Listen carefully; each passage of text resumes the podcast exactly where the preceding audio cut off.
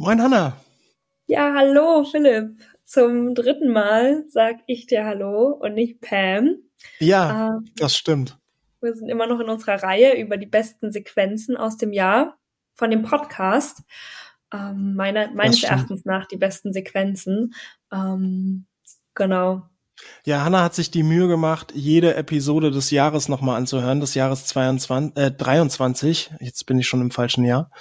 Und jetzt äh, äh, wollen wir das Ganze doch einmal hören. Also so ein bisschen als Impuls, mh, hm, Inspiration, ähm, vielleicht auch nochmal hinein erinnern. Ähm, zum einen, vielleicht hat man die Folge ja schon gehört, so als Reminder, aber vielleicht auch für andere ein Anlass dazu, ein Thema, das sie gerade beschäftigt, auch wieder zu nutzen. Ah, okay, doch, da, da will ich jetzt noch mal die ganze Episode anhören.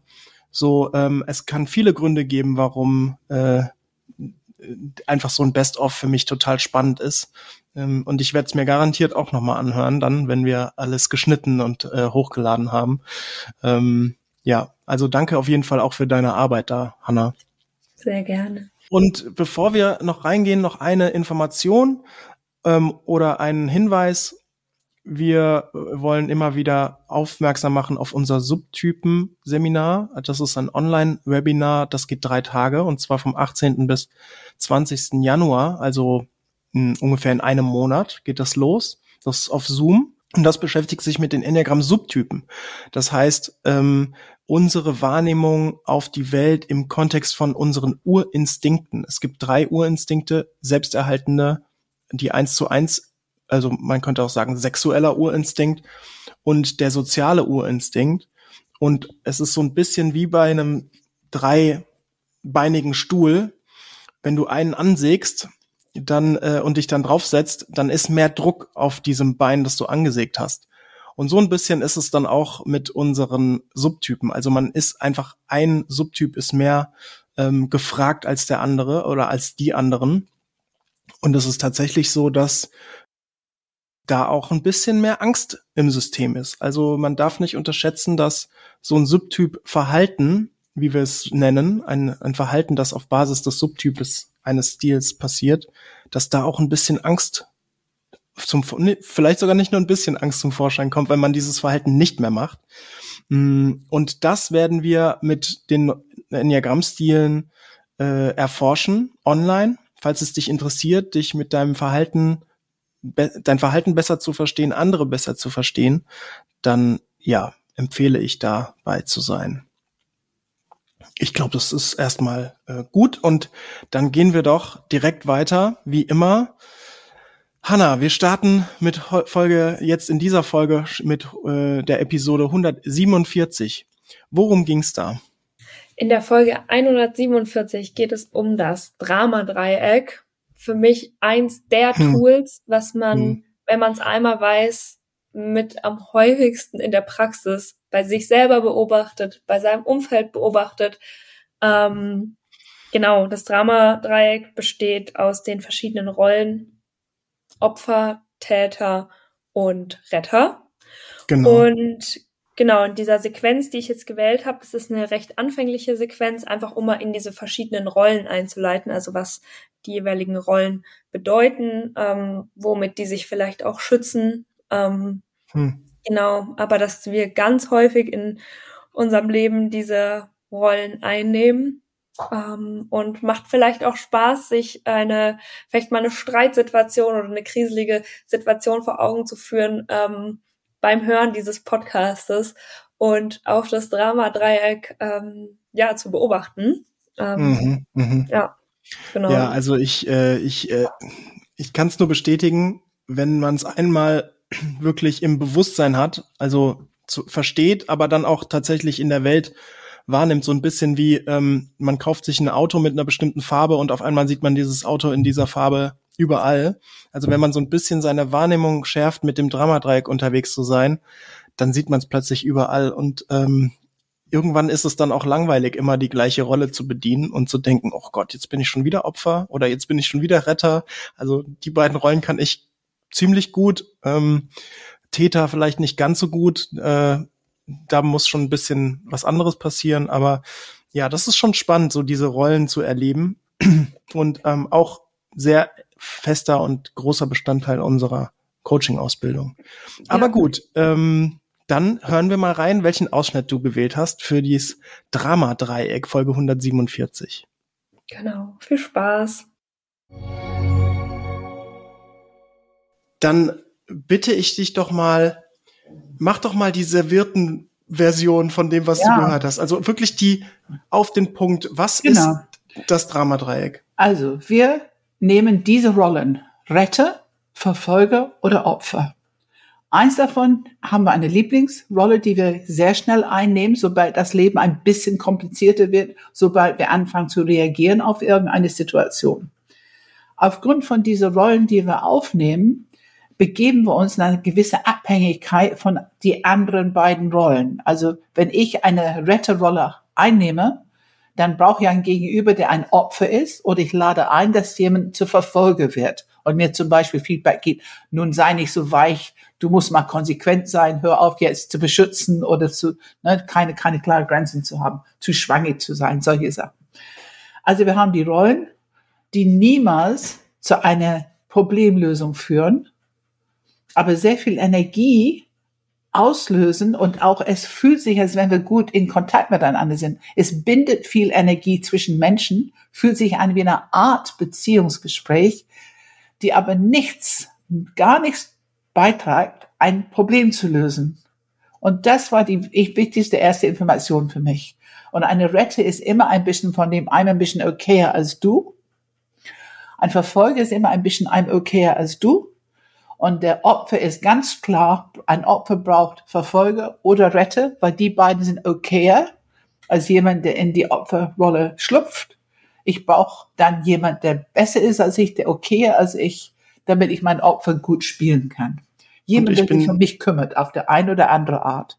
Ja, und ich bin nicht so okay. Ich glaube, das ist wichtig, dass wir das nochmal erwähnen. Also, das ist eine wirklich grundsätzliche ähm, vielleicht sogar die grundsätzlichste Aussage, die Transaktionsanalyse mitbringt. I'm okay, you're okay. Das ist Augen die Haltung, die wir, die wir innerlich als Haltung für uns alle einnehmen wollen. Also ich bin okay und du bist auch okay, so wie du bist. Und ähm, dadurch, dass wir eine Retter- oder Verfolger- oder Opferrolle einnehmen, kann dieses Verhältnis kippen. Also wie du es gerade gesagt hast, der Retter fühlt sich schon ein bisschen okayer, weil ich kann dich ja retten. Ja, ich kann du dich ja nicht, ich kann du, dich retten, ne? Genau. Und der Verfolger fühlt sich auf jeden Fall auch okayer, weil der Verfolger sagt dir, was du nicht richtig machst. Ja. Und, und sagt die Retter, dass die auch nicht richtig machen. Also kann beide gleichzeitig sozusagen kritisieren. Ja, und, und dann natürlich das Opfer, das erstmal sagt, ja, ich bin auch nicht so okay und ihr habt beide recht, ich mach's schlecht und ich muss gerettet werden, also bitte rettet mich. Genau, genau, genau. Oder auch bitte verfolgt mich. Da muss sehr klar sein, wenn man eine Opferrolle einnimmt, und das tun wir alle mal, dann lädst du aus der Welt einen Ruf, entweder eine rettende Ruf als Antwort oder aber auch eine verfolgende. Also Leute werden ärgerlich, wenn die zu viel Opfer hören. Und wenn man sich beobachtet, läuft es so. Ich meine, wir haben ja Harry und Meghan im Visier gehabt. Das ist einfach das Problem, dass der Abwechslung nicht da ist. Wenn es viel mehr Abwechslung gäbe, dass die auch mal zeigen, na gut, die, die retten und die verfolgen und die anderen sind auch mal andere Rollen, dann ähm, würde es nicht ganz so schwierig sein, immer wieder die Geschichte zu hören. Es ist das, du meintest jetzt die British Royal Family, ne? Ja, genau, Prince, das, das Harry, löst, ja. Hm. es provoziert, wenn jemand zu sehr ausschließt, so eine Art, mir wird gemacht, mir wird getan, mir wird schlecht ich, behandelt. Ich glaube, ich fände es nochmal sehr hilfreich. Wir haben jetzt, glaube ich, so ein bisschen grundsätzlich darüber gesprochen, also in einem, in einer Kommunikation und das kann auch nur zu zweit sein. Also man muss nicht drei Leute in Kommunikation Nein. haben, um alle drei Rollen zu füllen. Also wir, jeder von uns kann alle Rollen einnehmen. Genau. Und tatsächlich sogar wechselnd, aber es gibt eine Lieblingsrolle. Genau. Und klassischerweise, wenn ich jetzt Opfer wäre, Pam, was ich tatsächlich, ich würde sagen, es ist durchaus auch einer meiner Lieblingsrollen, das Opfer.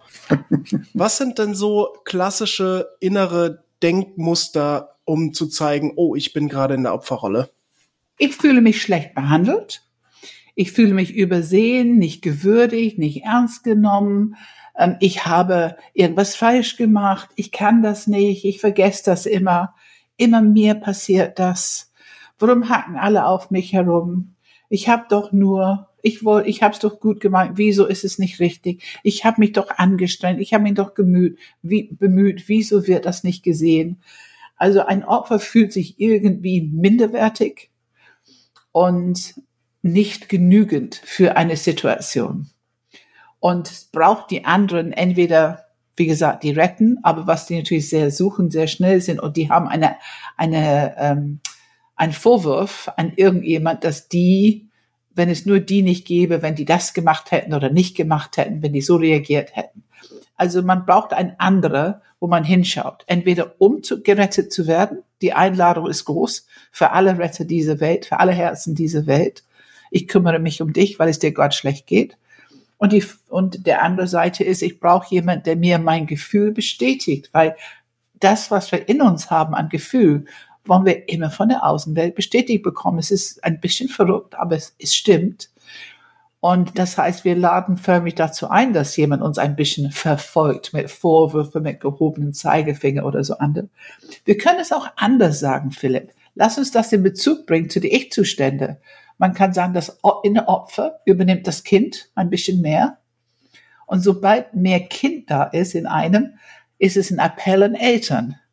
Das heißt, der Eltern-Ich des anderen entweder in dieser fürsorglichen Retterrolle oder der Eltern-Ich des anderen in diese strukturierende und notfalls kritischen beurteilende Rolle. Also wir laden förmlich dazu ein als Opfer. Und das mm, warum? Mm. Warum? Weil ich die Verantwortung nicht nehmen muss. Ich kann vermeiden, die volle Verantwortung für mein Leben, für mein Denken, für mein Verhalten zu nehmen. Es ist so ein bisschen Schlupfloch. Mm. Und wir sagen, diese Opfer, äh, diese, diese Rollen sind alle nützlich psychologisch, um bestimmte Themen zu vermeiden, die wir nicht begegnen wollen. Ich glaube sehr häufig, um nicht wirklich sein eigenes Kraft- und Bauchzentrum zu leben.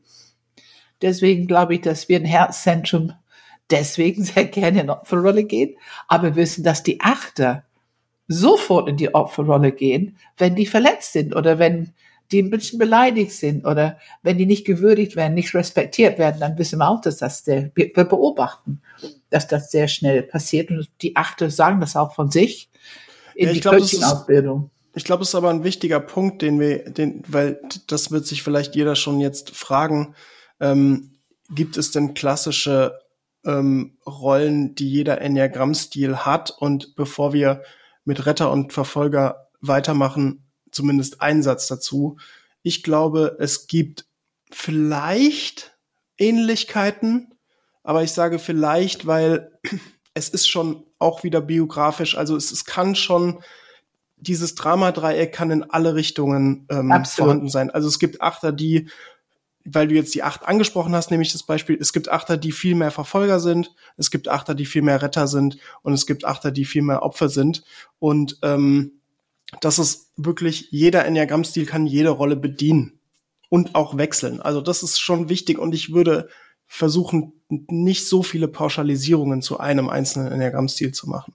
Nein, also auf keinen Fall, die, die Beweglichkeit muss sehr klar sein. Wir können alle alles und wir tun es auch. Also wir machen ja Übungen in die Coaching-Ausbildung, die sollen alles ausprobieren, dass genau. die es erstmal für sich erkennen. Und wir wissen, dass manche sagen, oh, die Rolle fällt mir aber richtig schwer, das kann ich eigentlich nicht ich will kein Opfer sein. Mhm. Und das sagen auch manche. Also ich sage jetzt mal Achter wieder, aber es ist nun mal so.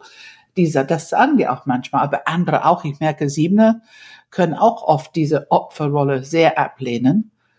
Aber das hat auch ein bisschen was mit die Selbstreflexion des Bewusstseins. Also wenn wir einen Tick weitergehen in die Selbstreflexion Bewusstsein, ich sag mal nach ein halbes Jahr, dann können alle gut erkennen, alle drei Rollen. Also wir haben alle zur Verfügung. Und warum? Weil es psychologisch nützlich ist, weil wir unsere Hauptthemen vermeiden können. Wir können Erwachsene Ich vermeiden und somit die ganze Verantwortung für unser Leben. Und ganz ehrlich, das gilt für alle Rollen, nicht nur Opfer. Ja, das war die Folge 147 zum Drama Dreieck. Und äh, jetzt kann ich mich noch erinnern, auf jeden Fall 148, da warst du dabei, richtig? Genau, ähm, da war ich bei euch zu Gast und das kann ich mich auch noch dran erinnern. Da habe ich nämlich die Folge zum Drama 3 geschnitten im äh, Rahmen meines Praktikums bei euch. Ja. Und ähm, habe gemerkt, wie da quasi mein Knopf gedruckt wurde zu einem Thema, was ihr gesagt habt. Und ich aber ja zu dem Zeitpunkt schon ein bisschen bei euch in der Coaching-Ausbildung ähm, war und ja, die Arbeit Wirkung gezeigt hat und ich gemerkt habe, ah, okay, da, da ticken Emotionen an und ähm, genau, also erstmal diesen emotionalen Knopfdruck und dann zu mehr, und den haben wir so ein bisschen aufgedröselt und geguckt, was das mit mir macht und wie wie es wie es passieren kann oder wie das ähm, aussehen kann, wenn ein Knopf gedrückt ist und man dann sich erlaubt, da mal reinzuschauen und zu gucken und wirklich neugierig und interessiert zu sein. Und ich habe jetzt den Schnipsel genommen, wo wir genau das tun, weil ich finde, das knüpft einfach super gut an der Theorie an über das Dramadreieck, was wir davor haben.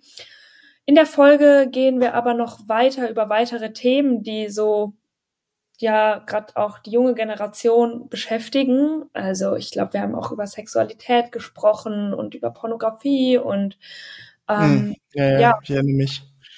Einfach auch eine ganz tolle Folge, so ähm, ja, Genau. Okay. Ja, dann hören wir einfach in den Ausschnitt der Folge 148. Bis gleich.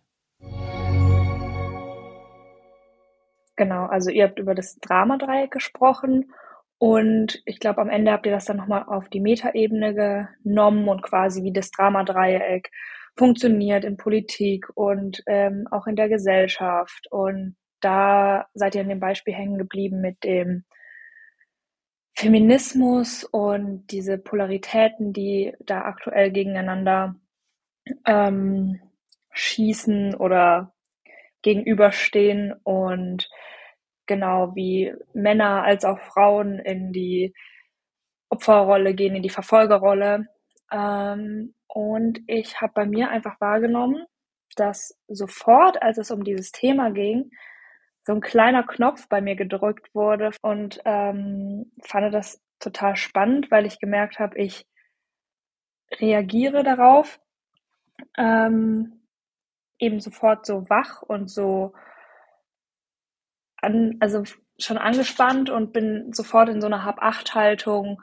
Oh je, hoffentlich spricht ja auch die Männerrolle genau an, dass die auch ihren Teil haben und dass die auch Verfolger sein können. Und ich habe einfach gemerkt, dass, und das ist was, was ich danach bei mir beobachtet habe, wie schnell bei mir quasi eine emotionale Reaktion zu Themen kommt. Ich meine, ich war ja auch schon bei dem Podcast mit über den Klimawandel und wie sehr ich mich doch ertappt habe, dass ich mich doch sehr auch mit den Themen identifiziere und sobald eine Kritik kommt, wie sehr ich die Knöpfe bei mir gedrückt werden. Und ähm, ja, genau, das dazu. Mhm. Ja, vielen Dank.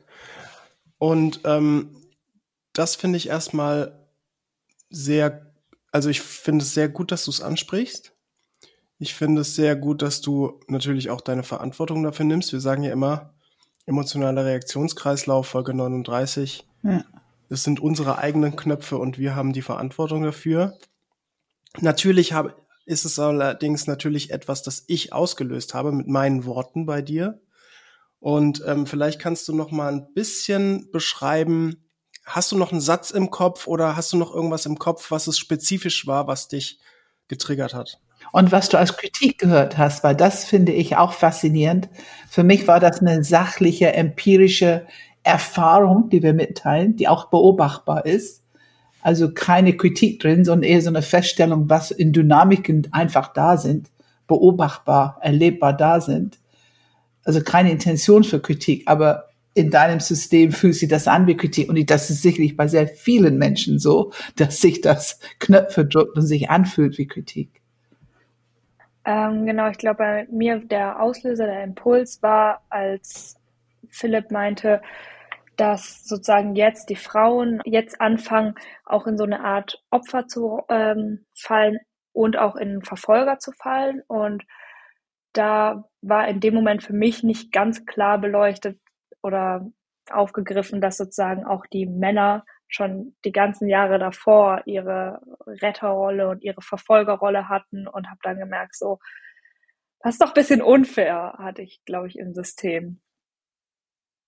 Also die kam nicht genug raus, sozusagen die Balance, dass über Jahrtausende sozusagen ähm, die Frauen, ich sag jetzt mal ein bisschen in Anführungsstrichen, unterdrückt wurden ähm, und, äh, und es jetzt ich nur den aktuellen Status quo ähm, gesagt habe, ja. Mhm.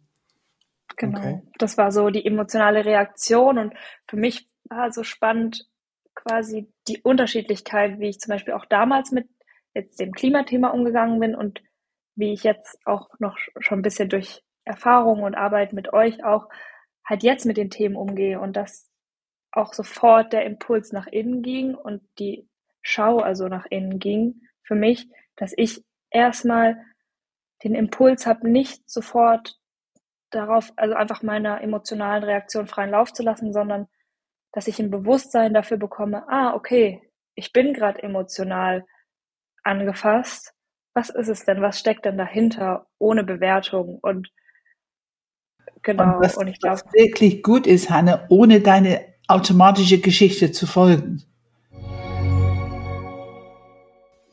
Ja, das war die Folge 148 und ähm, ja, wo gehen wir jetzt weiter, Hanna? Ich glaube, ähm, es würde mehr Sinn machen, eine Folge zu überspringen und darauf zurückzukommen, weil eigentlich ja. macht es jetzt Sinn, über das Gewinnerdreieck zu sprechen. Und das ist die Folge 150. Ähm, ja. Wie, was hast du da rausgesucht? Genau, also die Gewinnerdreiecksfolge ist für mich so ein bisschen der Grund, ein Abschluss der Trilogie hier. Und ähm, da wird einfach deutlich, was die verschiedenen Kompetenzen ähm, der Rollen aus dem Drama sein können. Also beim Drama haben wir ja die verschiedenen Rollen und äh, die in uns Leid erzeugen und diese Rollen haben aber eine Qualität, die wir für uns nutzen können und die wir in einem Modell integrieren können, was sich nachher Gewinnerdreieck nennt. Also das mhm. ist wirklich ähm, ja auch nochmal echt eine der Königsdisziplinen, das hinzubekommen. Und auch da muss ich wirklich sagen, ich glaube, das war ja auch in der Coaching-Ausbildung, da wo, haben wir uns auch echt viel Zeit genommen dafür, weil das wirklich eine Herausforderung ist, das auch wirklich zu leben und wieder halt, da sind wir wieder beim Thema, in die Praxis umzusetzen und ähm, auch echt eins der ja veränderndsten Dinge, die ich im Leben gelernt habe, wie man mit Menschen umgehen kann. Hm. Ja. ja, sehr schön. Dann äh, Trommelwirbel auf jeden Fall ist gelungen und jetzt hören wir mal in die Folge 150 äh, zum Thema Gewinnerdreieck. Jetzt sprechen wir über das sogenannte Gewinnerdreieck. Oh ja. Gewinnerdreieck ist für mich, um schon mal so ein bisschen mit Superlativen umherzuschmeißen, eine der mh, hm, kraftvollsten, wirkungsvollsten, und ähm, aber auch mit einer der schwierigsten Modelle, die wir bis jetzt erklären, also in unseren Ausbildungen, Coaching-Ausbildung erklären und dann auch in Übungen anwenden. Und ich finde, das Modell ist unglaublich wirkungsstark, aber auch nicht leicht. Also es da ist, würde ich gerne differenzieren. Es ja. ist relativ leicht zu erklären. Ich glaube, es ist auch relativ leicht nachvollziehbar. Ja, ja okay. Ja? Da hast du recht. Dann ja. kommt's Walk the Talk ja, und die Umsetzung und dann ist die Schwierigkeit groß. Das, das meine ich natürlich, ja. Du ja, hast es natürlich nochmal präzisiert, aber genau, genau, im Gewinnerdreieck zu bleiben. Naja, ihr werdet, ihr werdet hoffentlich gleich verstehen, was ich meine. Ja, ja. Ähm, ja, bevor wir reingehen, einmal noch diese klassischen äh, Sätze, die ich sage. Das Gewinnerdreieck ist Teil der Transaktionsanalyse. Ja, die Transaktionsanalyse haben wir öfter mal erklärt, woher die kommt. Auch im Dramadreieck sind wir nochmal ganz kurz darauf eingegangen. Und als wir über die Ich-Zustände gesprochen haben in der älteren Folge. Deswegen werden wir da nicht so drauf eingehen. Ähm, und wir lehren das auch in unserer Coaching-Ausbildung. Die findet übrigens wieder im März nächsten Jahres, beginnt die Coaching-Ausbildung wieder. Jetzt ist meine Frage, Pam, ähm, das Gewinnerdreieck. Vielleicht kannst du noch einmal kurz erklären, was das Gewinnerdreieck ist und, und nochmal das in Bezug zu bringen zum Dramadreieck aus der vorherigen Folge. Ja, also wir haben über Dramadreieck gesprochen, über bestimmte Lieblingsrollen, die wir alle entwickeln im Laufe unseres Lebens, um uns ein gutes Gefühl zu geben, ich bin okay, wenn ich andere rette, ich bin okay, wenn ich Opfer bin, ich bin okay, wenn ich Verfolger bin. Ähm, und wir laden immer andere ein, genau diese Rollen einzunehmen, die wir brauchen, um gut mit uns zu spielen, sagen wir es mal so. Wir haben also bestimmte Kompetenzen aufgrund von diesen Rollen entwickelt. Das muss man schon sagen. Eine gewisse Nützlichkeit haben die schon äh, im Sinne von ähm, Aspekte von uns, von unserer Persönlichkeit entwickeln. Aber wir setzen die in ein Drama-Dreieck ein, dass die überhaupt nichts bewirken, die keine Probleme lösen können. Es ist, wenn du so willst, ein bisschen neurotischer Umgang mit diesen Kompetenzen.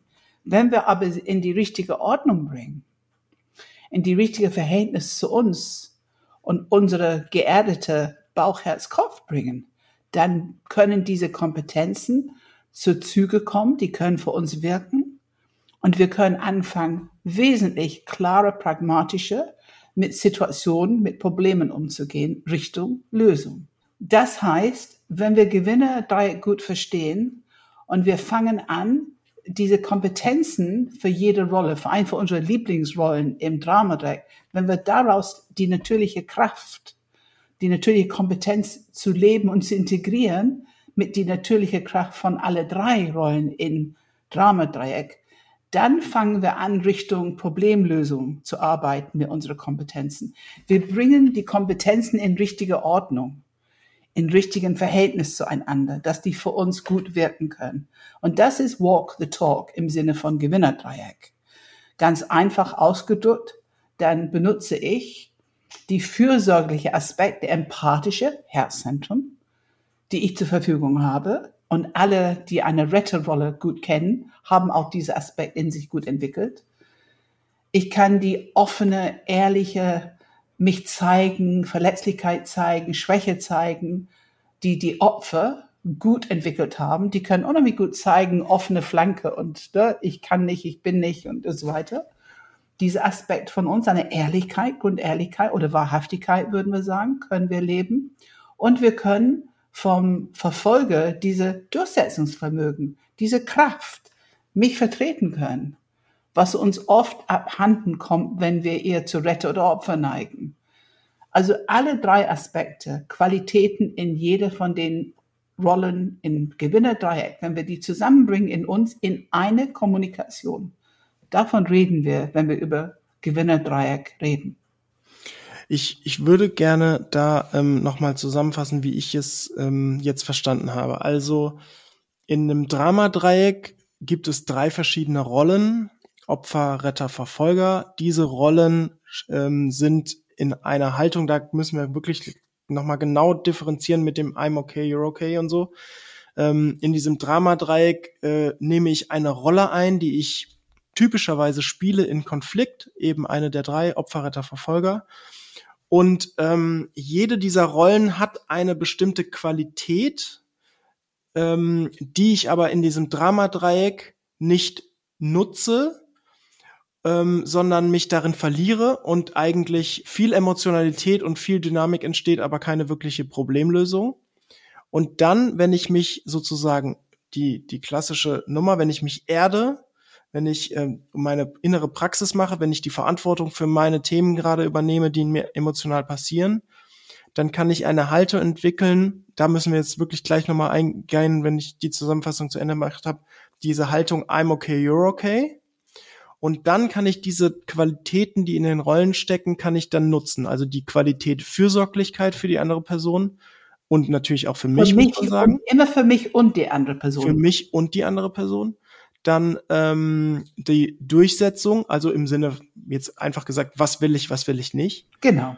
Nicht vertreten, ne? Und die Offenheit im Sinne von, ähm, wie geht es mir damit, ja. jetzt das zu tun, das zu sagen, fühle ich mich da jetzt schlecht mit, gut mit, ähm, also so diese wahrhaftige Situation meine, meines Inneres auch zu teilen. Das ist sozusagen, ich stelle zur Verfügung meine ehrliche Empfindlichkeit, was es für mich bedeutet, Interessen, äh, was es eventuell für einen Preis für mich hat, was auch immer. Ich gebe ganz ehrliche Informationen über mich. Ich bin offen, ich bin verletzlich. Ich zeige, wie es mir tatsächlich wahrhaftig geht.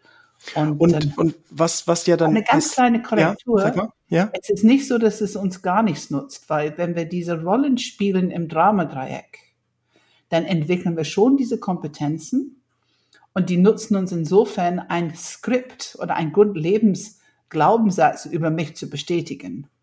Also auf eine bestimmte Ebene erstmal fühlt sich das bestätigend und gut an. Ja, das ist meine Rolle, ich rette die Leute. Das ist meine Rolle, ich bin ich schon wieder Opfer oder das ist meine Rolle, mein Gott, können die anderen nicht mal und ich muss immer dafür sorgen, dass was passiert, was Gutes passiert.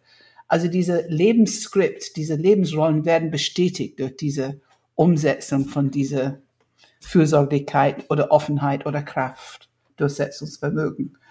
Und das fühlt sich immer erstmal gut an, bis irgendjemand vorbeikommt und sagt, ich erkläre dir mal etwas über die Dramadreieck und dass das ewig anhält. Es fühlt sich intensiv an, viel Beziehung an, aber es bringt nichts Richtung Problemlösung. Also ihr bleibt in dieser Drama, ihr könnt auch 20 Jahre später genau dieselben Worte und Rollen ähm, leben und das kennen wir auch.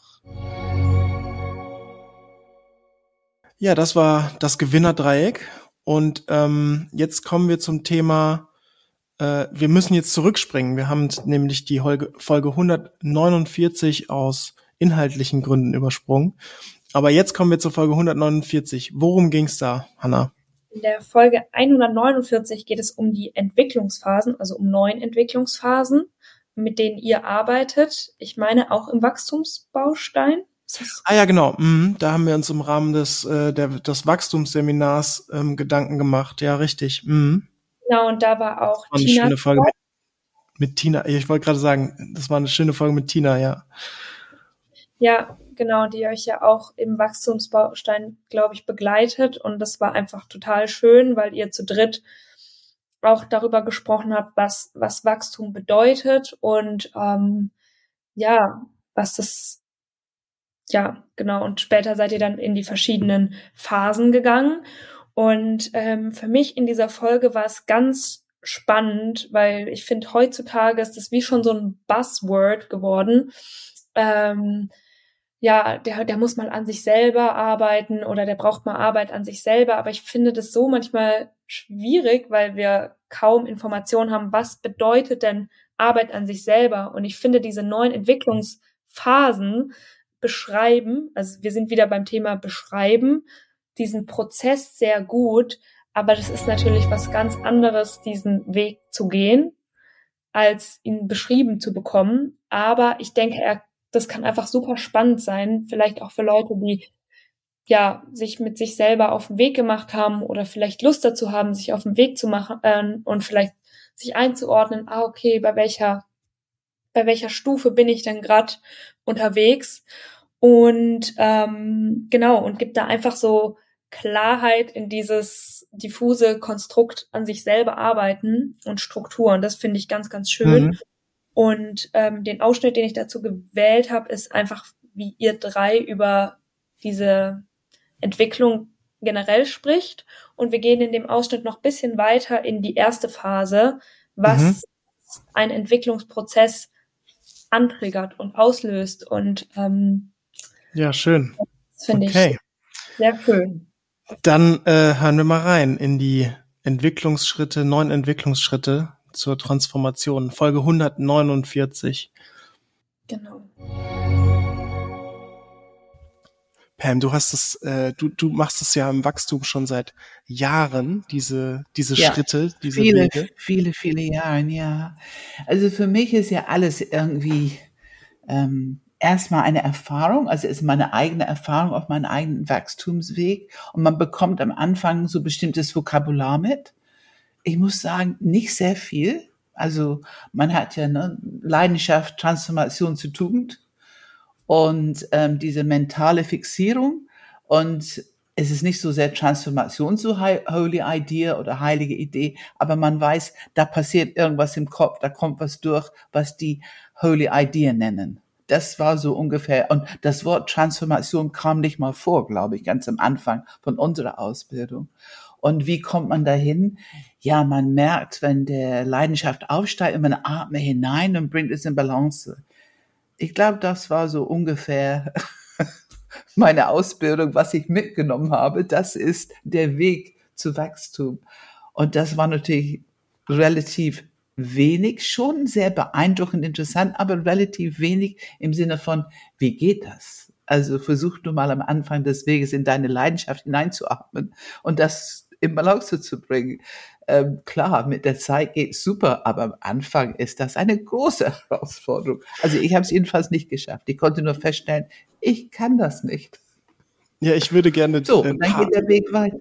Ja, ich würde gerne ein paar Begriffe. Du hast jetzt sehr viele Begriffe genannt, die für manche Leute vielleicht etwas viel, die kommen vielleicht nicht mit. Also dieser äh, für uns natürlich völlig alltägliches Vokabular. Selbstverständlich. Aber im Enneagramm ja, ähm, sprechen ja. wir über die Leidenschaft von jedem Enneagramm-Stil und dann gibt es sozusagen in, in, einem konditionierten Bewusstsein und dann gibt es in, auf der Transformationsseite, auf dem im empfänglichen Bewusstsein, das ist ähm, die höhere Seite, die nennen wir es auch, ähm, da gibt es die Tugenden und auch die Holy Idea. Und da hast du gerade äh, den Verknüpfungspunkt gezogen.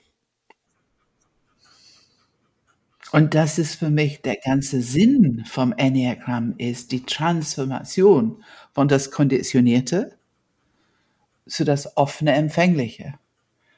Da ist die Freiheit, das, das ist der ganze Sinn von Wachstum. Wenn wir das Wort Wachstum nehmen, ich würde das in einen Satz einbauen, dann wäre das Transformation, konditioniertes Bewusstsein zu die Öffnung hin zu empfängliches Bewusstsein. Ähm, ja, das, das ist der Weg. Darüber reden wir hier in diesem Podcast. Ja, für mich ist mhm. das auch ähm, der Weg zu dem, was ich eigentlich sein sollte, wofür ich eigentlich ja. hier bin. Also, dass ich wegkomme von den Mustern, die mich klein halten und einfach groß werden, entspannt werden kann, eine andere Art von Persönlichkeit werden kann.